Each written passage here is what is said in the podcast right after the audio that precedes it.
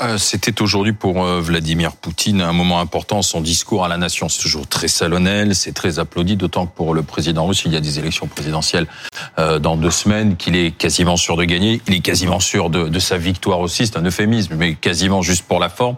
Et aujourd'hui, lors de ce discours à la nation, Vladimir Poutine a évoqué la menace de la France, de l'Occident, d'éventuellement envoyer des troupes au sol contre lui pour aider l'Ukraine. Et voilà sa réponse.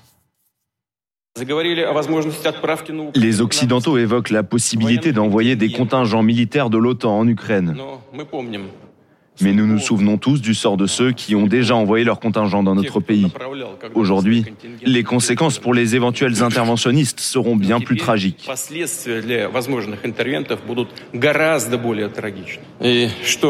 Nous avons également des armes, ils le savent. Nous avons en particulier une arme qui peut atteindre des cibles sur leur territoire. Et ils devraient comprendre que ce qu'ils font maintenant en essayant d'effrayer le monde entier, c'est risquer un conflit avec des armes nucléaires, ce qui signifie la destruction de la civilisation. Ils ne comprennent pas cela ou quoi voilà, Paul Gogo est notre correspondant à Moscou. Euh, bonsoir Paul. Donc là, que les, que les Occidentaux, que la France soient prévenus, on ne pouvait pas être plus clair. Oui, exactement. Tout en gardant en tête, évidemment, que Vladimir Poutine, il utilise le nucléaire comme ligne rouge depuis le début, et quel que soit le sujet. Euh, mais c'est intéressant, effectivement, de voir que les euh, récents propos d'Emmanuel Macron sont bien arrivés jusqu'à Moscou, et que le chef du Kremlin estime que ces propos nécessitent euh, de désigner une nouvelle ligne rouge, parce que c'est vrai que c'est un sujet dont même les Ukrainiens ne parlaient pas hein, ces derniers mois, la question d'envoyer des hommes sur le terrain. Et donc Vladimir Poutine, par ses propos, signifie une ligne rouge. Euh, ça a été rappelé aussi, Vladimir Poutine, il s'exprime euh, dans cette situation, il parle aux Français, il parle aux étrangers, il parle aussi, et certainement surtout, à son propre peuple, parce que le président russe euh, travaille, prépare sa réélection, des élections qui auront lieu du 15 au 17 mars prochain, et le président Poutine, et il veut montrer qu'il ne faiblit pas, il veut montrer qu'il a l'initiative, et puis il cherche aussi à diviser les sociétés occidentales. Et quoi de mieux pour diviser ces sociétés occidentales que les, que les menacer euh, de l'usage d'une bombe nucléaire. Euh, ça fonctionne parce qu'en Occident, il y a du débat. Dans les démocraties, on débat de ces questions-là. Euh, en Russie, c'est plus compliqué, mais le président, ces derniers mois, est parvenu à obtenir de sa population une compréhension qui pousse les Russes à le soutenir d'autant plus parce que quand il parle de nucléaire pour viser les étrangers, eh bien, les Russes entendent menace existentielle et se disent que mmh. euh, qu'ils aiment ou non Vladimir Poutine, que le moment est plus que jamais venu de le soutenir euh, pour les semaines et les mois à venir. Nadzeda euh, Kutepova, bonsoir. Vous êtes réfugié politique russe, juriste en droit nucléaire et droit de l'homme. C'est pas la première fois que Vladimir Poutine brandit cette menace nucléaire. Est-ce qu'il faut vraiment le prendre au sérieux? Tout d'abord, J'aimerais bien m'excuser pour ces propos qui ont prononcés par euh, la Russie d'aujourd'hui pour le régime de Vladimir Poutine, qui fait peur tout le monde, qui fait peur aux gens normaux, au régime démocratique et aux gens qui doivent maintenant penser dans ce terme. À mon avis, il faut toujours prendre des menaces des gens qui appartiennent à la mafia, qui les faire. Quel que soit ils vont fond ou pas, nous devons les prendre au sérieux. Hum. D'accord. Je vous pose la même question à Patrick Forestier, parce que finalement, personne n'a intérêt au conflit nucléaire, autant la Russie que, les Occidentaux. Euh, alors c'est la réponse à Emmanuel Macron, mais est-ce que finalement ça change quelque chose? Pas vraiment, parce que je crois que c'est... On peut pas dire du bluff, parce qu'on ne hmm. peut pas bluffer sur le nucléaire euh, totalement, mais c'est disproportionné par rapport euh, à des paroles d'Emmanuel Macron qui a jamais dit que l'armée française allait envahir, allait se, projeter sur l'Ukraine demain matin. Donc, il, lui franchit euh, trois ou quatre escaliers, euh, même peut-être plus, en allant directement au nucléaire. Euh, en sautant, si vous voulez, l'armée conventionnelle, hein, ce, qui est, ce qui était le cas pour, pour Emmanuel Macron. Donc, c'est, je crois, comme à chaque fois qu'il craint euh, des forces, des forces européennes ou américaines ou, ou, des, ou des, de l'armement nouveau euh, contre l'armée, ben, il brandit le nucléaire. Il avait déjà menacé d'utiliser l'arme nucléaire euh, si on aidait l'Ukraine. Bon, on aide l'Ukraine. Oui, mais là, il y a, y a, un petit petit gap, c'est que euh, Macron, a, lors des vœux, il a annoncé bon 3000 obus de plus. Bon, c'est pas ça qui va changer l'affaire, mais mais surtout il a, il a annoncé qu'il allait fournir des missiles Scalp. Et ça, clairement, c'est un coup tiré, un coup au but. Donc, euh, et en profondeur. Donc, ça veut dire que les, gros états-majors, euh, protégés par des bunkers, ces généraux, euh, ne pas apprécier que de voir à, tout moment peut-être un, scap le pulvérisé là où ils sont, l'endroit où ils sont. Mmh. Donc, je pense que ça, par exemple, c'est pour pour l'armée russe. c'est un gap qui est important. C'était quelque chose qui est, ils peuvent rien faire contre. Mais Donc, euh, voilà. Ouais, Amandine Atalaya, à l'Élysée, on mesure là aujourd'hui la portée de ce scénario évoqué par le président de la République à déclencher la colère des Européens et qui nous vaut là euh, une, une, belle réponse de Vladimir il Poutine assume, dans son discours hein. solennel. Il mesure très bien parce qu'il a bien vu qu'il y avait euh, aucun soutien de qui que ce soit, d'aucun euh, allié euh, européen, ni même de l'allié américain. Et néanmoins, il redit, mmh. alors qu'il était en visite au village des Jeux Olympiques ce matin, que chaque mot qu'il dit, donc il parle de façon générale, mais est pesé et réfléchi. Ce n'est pas ce que pensent aujourd'hui ses opposants politiques en France, qui trouvent qu'il a parlé trop vite avant de préciser ses propos, puisqu'il a redit derrière, après avoir dit que rien n'était exclu en parlant de, de troupes au sol, qu'il voulait créer une ambiguïté stratégique, c'est-à-dire euh, laisser planer une menace qui pourrait faire peur à la Russie et qu'il parlait bien uniquement euh, d'envoyer peut-être euh, du déminage, de la formation et des gens pour la, la sécurité à, à, la frontière. Il s'attendait pas peut-être à une telle levée de bouclier, cela dit, des, des Européens, parce qu'il était avec son allié allemand Olaf Scholz, qui a été euh, le plus véhément pour dire qu'il n'en était pas question, ni d'envoyer des troupes de l'OTAN, ni d'envoyer des troupes allemandes ou européennes. Euh, ça a été pareil pour à peu près tous les autres. Euh, ça va quand même dans la droite ligne d'une stratégie au moins qu'Emmanuel Macron tient depuis des années, qui est de défendre une autonomie euh, de, de, la défense européenne. Euh, lui ne veut pas qu'on s'appuie mmh. uniquement sur euh, sur euh, les États-Unis et essaie de dire qu'il faut qu'on se solidifie. Le problème, c'est qu'on a plutôt montré l'inverse aux Russes avec une réaction complètement euh, désordonnée. Mmh. Mmh. Elise Gosset, on est aussi à 15 jours quand même d'un probable cinquième mandat de Vladimir, Vladimir Poutine, parce qu'il n'y aura, pas, il y aura pas beaucoup de surprises. Alors, est-ce que c'est aussi un discours de campagne de la part de Vladimir Poutine? Oui, absolument. Et pour Poutine, l'occasion était trop belle. La petite phrase d'Emmanuel Macron lui permet aujourd'hui de relancer la menace nucléaire comme il l'a fait à plusieurs reprises. Mais quand Poutine parle de nucléaire, il faut toujours le prendre au sérieux. Parce que le nucléaire, c'est effectivement, c'est dangereux et c'est sérieux. Ça ne veut pas dire qu'il y aura un conflit nucléaire, mais les propos de Poutine, il faut les prendre au sérieux parce que quand même, c'est euh, la deuxième puissance nucléaire du monde. Et il est très habile parce que non seulement il dit à ses compatriotes, nous sommes les plus forts et si les Occidentaux ne comprennent pas, on a les moyens de leur faire entendre raison car nous avons l'arme nucléaire et en même temps, c'est là où il est habile, il dit je suis prêt à négocier non pas avec les Européens, mais avec les Américains justement sur l'arme nucléaire. Alors qu'il n'y a plus de traité aujourd'hui en vigueur sur les armes nucléaires. C'est très dangereux d'ailleurs. Mais donc il, il, se pose en négociateur, comme il dit à Zelensky, je suis prêt à négocier avec vous la fin de la guerre. Donc habileté, mais ça me fait penser, si vous voulez, à cette formule de De Gaulle en 1963, lorsque à l'époque déjà euh, les soviétiques menaçaient d'utiliser l'arme nucléaire en pleine guerre froide. Qu'a dit De Gaulle à l'ambassadeur de Russie à Paris qu'il recevait à l'Élysée Il a dit "Eh bien, monsieur l'ambassadeur, nous allons mourir ensemble."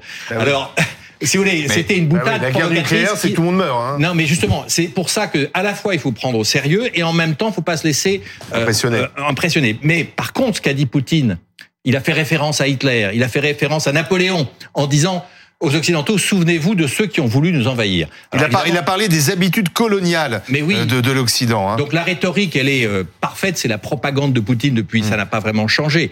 Par contre, il y a une petite phrase à propos de l'envoi de troupes au sol. Macron a dit cela, et que dit Poutine? L'envoi de troupes au sol en Ukraine, ce serait rendre le conflit inévitable entre la Russie et l'Occident. Donc là, c'est pas une menace nucléaire, mais c'est quand même, si vous voulez, dans la, vraie gradation, menace. voilà, dans la gradation, si vous voulez, de la tension à laquelle on assiste, et c'est ça qui est important, je crois, c'est qu'on est vraiment dans un moment critique pour l'Ukraine et en même temps de grande tension Occident-Russie. Vous faisiez allusion au général de Gaulle en 1963. On a une archive de 1961. D'accord. À l'époque, on évoquait Berlin et tout le monde craignait une éventuelle partition de Berlin ou une avancée des Russes. Écoutez, le général de Gaulle, c'est comme si on avait euh, Macron en 61 ou de Gaulle en 2024. Que les soviets cessent de menacer. Les alliés doivent, par la force, maintenir leur position et maintenir leur communication. Et si tout cela fait multiplier les actes hostiles des soviets, actes auxquels il faudrait répondre, on pourrait en venir à la guerre générale, à un certain point de menace de la part d'un impérialisme ambitieux, les puissances occidentales n'ont pas de meilleur moyen de servir la paix du monde que de rester droite et ferme. Finalement, Emmanuel Macron, il a fait du De Gaulle. Alors, euh, oui, mais ça, va lui faire plaisir si on lui dit ça. Ça peut empêcher les Soviets. permettre, je dirais que Macron n'est pas De Gaulle. Et il y a beaucoup de gens qui font référence à De Gaulle en disant il faudrait qu'aujourd'hui euh, on ait un nouveau De Gaulle. Mais si vous voulez, c'est vrai que Macron, d'une certaine manière, de façon provocante, et euh, la provocation a marché puisque les Européens. on a dit qu'il avait brisé un tabou. Bah, il l'a fait. Les Européens ont d'ailleurs assez mal réagi, à part les pays baltes qui sont pour l'intervention euh, mmh. au sol. Bah, les Allemands sont contre, euh, les Espagnols sont contre, les Italiens sont contre, même les Polonais sont contre. Alors ils disent qu'ils sont contre, aussi. mais en coulisses, les Polonais ils disent on aimerait bien euh, qu'on puisse aller au sol aussi. Et surtout la réalité, c'est quoi aujourd'hui? C'est que quand les Occidentaux, les Français, les Allemands, les Américains envoient par exemple des chars envoie des, comme l'a dit très justement Patrick Forestier, des missiles Scalp. Il est clair qu'on a besoin de soutien et de maintenance d'experts étrangers, des spécialistes, comme on dit. Donc, en fait, en réalité, aujourd'hui, il y a déjà des occidentaux, des militaires occidentaux en Ukraine. Bah, mais personne ne l'avait jamais dit. Alors, il y a aussi quand même dans le discours de Vladimir Poutine euh, un, ton qui a changé. Il, le dit lui-même. Il y a un an, euh, nous étions sur la défensive en Ukraine et aujourd'hui, nous avons repris l'offensive. Euh, Est-ce que la Russie va finalement gagner cette guerre J'espère que non. vous l'espérez, mais euh, aujourd'hui, les indicateurs sont quand même plutôt favorables aux Russes. Euh, vous savez, c'est toujours plus facile d'être de côté gagnant que de côté perdant. Et si quelqu'un qui en espérait gagner commence à perdre, on perd l'espoir. Mais j'espère que l'Ukraine, vu leur inventivité, vu leur force, leur enthousiasme et leur fidélité à leur terre, et vu les intentions des Occidentaux qui ont promis beaucoup, on espère maintenant qu'ils vont donnent moins, notamment avec ce vote bloqué aux États-Unis? Euh, c'est vrai, mais vous savez qu'aujourd'hui, euh, l'Ukraine, c'est une frontière de l'Europe. Ça veut dire que si aujourd'hui vous reculez, si vous cédez, on va avoir une nouvelle Boucha, on va avoir des nouvelles, des endroits de torture. Il ne s'arrêterait jamais. Euh, il faut proposer, il faut affronté par la force. Et, aussi, je voudrais ajouter deux choses à propos de notre euh, discours précédent, que il faut prendre le discours de Poutine en continuité.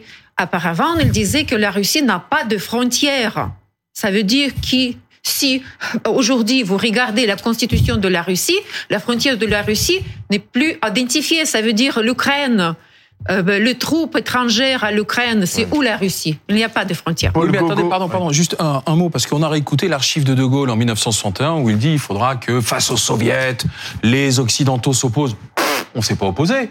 Enfin, juste, juste derrière, il y a quand même eu le bloc de l'Est qui s'est constitué. Il y a eu le, mort, le mur de Berlin. On n'est pas allé affronter la, la, Russie. Oui, mais c'était l'équilipe de la guerre froide. Ah, c'était la dissuasion. Donc ça veut dire que là, on qui a permis d'empêcher la guerre de, pendant des décennies. Oui, mais on a laissé quand même. Les, les chars russes en 68 sont aussi entrés euh, en Tchécoslovaquie. Oui, mais une donc chose quand même. on a, je veux dire, il a quand même constitué la Russie. Bah, L'Union soviétique a constitué son bloc à l'époque. Poutine n'a pas gagné la guerre en Ukraine. Il faut, il faut bah, arrêter, si vous voulez, de, de laisser euh, non, mais il avance. Il avance. Non, mais le, ah conflit est gelé. Mais bah, les Ukrainiens ont empêché il est pas quand même la grande puissance russe de conquérir l'Ukraine. Après tout, Poutine voulait envahir Kiev. Il y a 100 000 soldats russes qui sont à la frontière et qui, au printemps, vont venir renforcer l'armée russe. C'est vrai. Et du côté ukrainien, on attend euh, l'argent des Américains qui ne vient pas et qui ne viendra peut-être pas si Donald Trump est réélu. Euh, on a un problème de munitions, on a un problème aussi, euh, enfin des problèmes réels. Le conflit est gelé, l'argent américain va venir, mais c'est vrai que la situation est critique. Il y a des élections aux États-Unis. Hein, mais une chose quand même, quand Poutine menace d'utiliser une arme nucléaire, c'est une preuve de faiblesse aussi, parce que s'il était gagnant, comme vous l'avez dit tout à l'heure en Ukraine, j'ai pas dit eh qu'il était gagnant, j'ai dit qu'il avait repris du poil de la bête. Enfin, si, si vous pensez que effectivement euh, la Russie est en train de gagner du terrain, s'il était aussi fort que cela, il n'aurait pas besoin d'invoquer la menace nucléaire. Il serait suffisamment fort pour continuer la guerre et la remporter, ce qui n'est pas le cas aujourd'hui. Patrick Forestier? Ah oui, moi j'adhère tout à fait à ce que dit Ulysse, parce que euh, il, il, brandit la menace Le général Gosset, la stratégie Gosset, vous validez. À chaque fois qu'il est en difficulté. Donc on voit très bien que certes. Donc là, c'est un homme faible qui est à la tribune là alors. Oui, non, il est, il est quand même, il est quand même. Il apparaissait pas faible. Il apparaissait pas faible. Il est au pouvoir en Russie, c'est un pouvoir fort.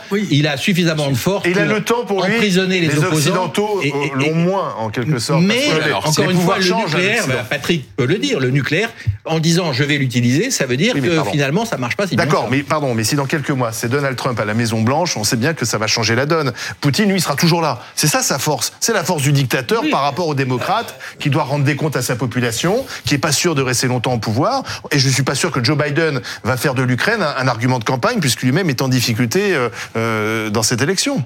Tout est là.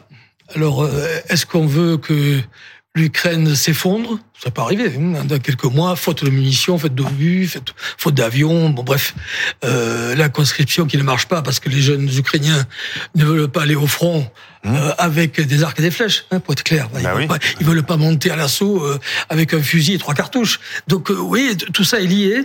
Et donc, euh, ça peut mal tourner. Ça, peut mal tourner. Bah, en tout cas. Alors euh, là, en revanche, euh, on va payer l'addition parce que Poutine ne va pas nous embrasser sur la bouche comme le faisaient jadis les soviétiques lorsqu'il est dans le parti ils vont ils vont pas venir, il hein. va pas venir nous nous, nous féliciter d'avoir perdu non un dernier mot oui, dire, oui. hier madame Navalnaya a appelé l'Union européenne à utiliser des outils contre mafia, pas par, par, par excusez-moi. Contre. Parce que je suis vraiment. Madame Navalny, Madame Navalny. Elle a dit hier qu'il faut utiliser les outils comme contre mafia, pas contre des gens civilisés. Mhm. Il faut chercher pourquoi on a des produits sur millions d'euros qui proviennent de l'Europe à la Russie pour continuer cette guerre. Parce que maintenant, Poutine a besoin de cette guerre, parce que son économie est basée sur cette guerre. il faut chercher une nouvelle méthode, méthode inventives, c'est sûr. Et on va voir demain comment auront lieu les obsèques d'Alexei Navalny qui ont lieu à Moscou. On va voir si euh, les gens peuvent aller lui rendre un dernier hommage. Son épouse ne sera pas là. Ou pas. Non, elle est en Occident. Elle était aux États-Unis, en Europe. Mais le test est important parce que effectivement, elles ont lieu dans un cimetière de la banlieue de Moscou. Et est-ce que euh, les gens pourront y aller ou pas? Est-ce qu'ils seront arrêtés ou pas? À, à deux semaines des élections présidentielles, c'est un test. Et d'ailleurs, dans ce discours menaçant de Poutine pour l'opinion publique russe, vous savez ce qu'il a annoncé? Le blocage de toutes les exportations d'essence. Pourquoi? Parce qu'il y avait une inflation des prix, ça, ça va pas si bien que ça en Russie. C'est ça qu'il faut dire. Et donc, en fait, pour rassurer les Russes, il a dit j'interdis pendant six mois toutes les exportations. Donc, Monsieur Poutine doit quand même faire des gestes pour gagner cette élection qui pourtant est déjà gagnée d'avance. Et pourtant, euh, vous évoquiez euh, le, le, fait qu'on ne s'embrasse pas sur la bouche, euh, effectivement, avec la France. La télé russe, elle s'amuse bien avec les Français et avec, avec Emmanuel Macron. Macron est bien sûr un crétin phénoménal. Il a complètement perdu la tête. Tu veux t'en prendre à la Russie Alors choisis une ville française que tu veux rayer de la carte. Toi, salaud de nazi, héritier de Pétain, tu penses que tu peux frapper la Russie impunément Dans ce cas, tu n'as rien compris à notre pays. Tu n'es pas un héritier de De Gaulle. Tu ne vaux même pas la moitié de De Gaulle. Tu n'es qu'une vraie merde qui pue. Voilà, euh, c'est qui c'est Est-ce qu'ils ont l'ARCOM Est-ce qu'ils ont l'ARCOM en Russie Je suis en train de me demander. Visiblement non. non, mais ça c'est le, le, propagandiste en chef du Kremlin qui est outrancier. Ah mais ce, oui, mais qui n'est pas le seul, qui n'est pas le seul à, à menacer de, de, de rayer la France de la carte. des milliards d'euros de paiement. 15 millions d'euros par an. Oh, il est payé par, Poutine. payé par Poutine. Non, mais si vous voulez, c'est c'est un discours évidemment qui reflète, qui reflète bien l'état d'esprit du Kremlin aujourd'hui.